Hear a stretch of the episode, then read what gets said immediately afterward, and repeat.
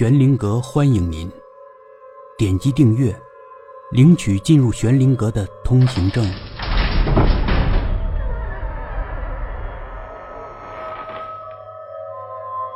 龙公主第五集，脚步，乞讨的人是个看不出来岁数的男人，蹲在那儿，垂着头，胡子拉碴的。他穿了一身自行车运动服。面前摆了张白纸，上面写了字：“丢了钱包，丢了自行车，丢了手机，回家需要钱，麻烦帮忙买我的东西。”就这么几个字。白纸上面摆着几个小物件，什么手电筒啦、小刀啦、弹弓啦等等。其中有一块石头。龙公主的目光牢牢的锁在了那块石头上。你喜欢这块石头？龙公主既不否认，也不承认。关涛就把那块石头拿在手里看。这石头上面好像刻了个字，不过不是汉字。龙公主根本没凑到近前，就看出来什么？是藏文。藏文？你认识藏文？懂一点吧，这上面刻了什么字？是什么意思？龙公主还是没有凑到近前。是藏文的六字真言。六字什么真言？龙公主说了一遍。那六字真言是如此的有名，连关涛也知道。哦，是这个意思啊。龙公主还是盯着那石头看。你想要这块石头吗？龙公主仍然既没有说要，也没有说不要，看来是喜欢的，至少她是没有拒绝。关涛就问那个蹲在地上垂头丧气的骑行人：“这石头怎么卖？”关涛问。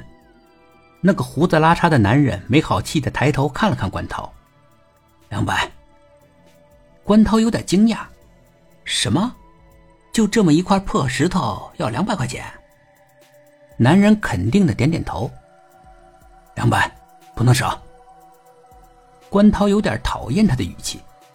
再说，关涛本来就觉得他是个骗人的，穿一身户外衣，说自己丢东西了需要帮助之类的，用这招骗钱的人多了。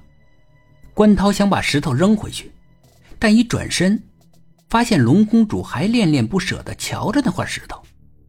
关涛狠了一下心。便宜点呗，便宜点我就买了这块石头。关涛本来预计一百块钱肯定能买下这块石头，可他错了。那个胡子拉碴的男人摇着头：“两百，一分不少。”关涛急了：“哎，你这个家伙做生意怎么这么死板呢？咋一分钱不降呢？”男人悠悠的瞧了关涛一眼：“没法降。”一块破石头，还有什么理由没法降呢？怎么没法降？男人回答他：“我回家车费就得两百块钱，你买这块石头要两百块钱，我这些东西你全拿走，也是两百块钱，一分不能少。”关涛瞧了瞧剩余的物件，那些小玩意儿，关涛都没兴趣。他其实对这块烂石头也没兴趣。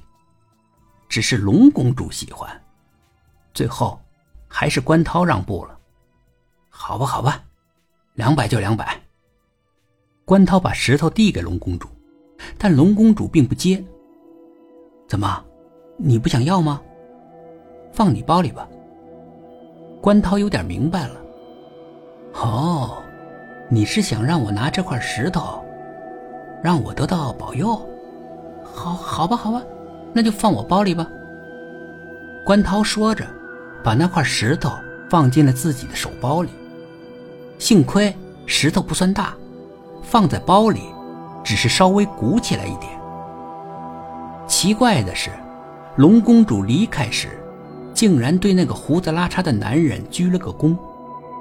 只是那个男人好像没看到似的，完全没有反应。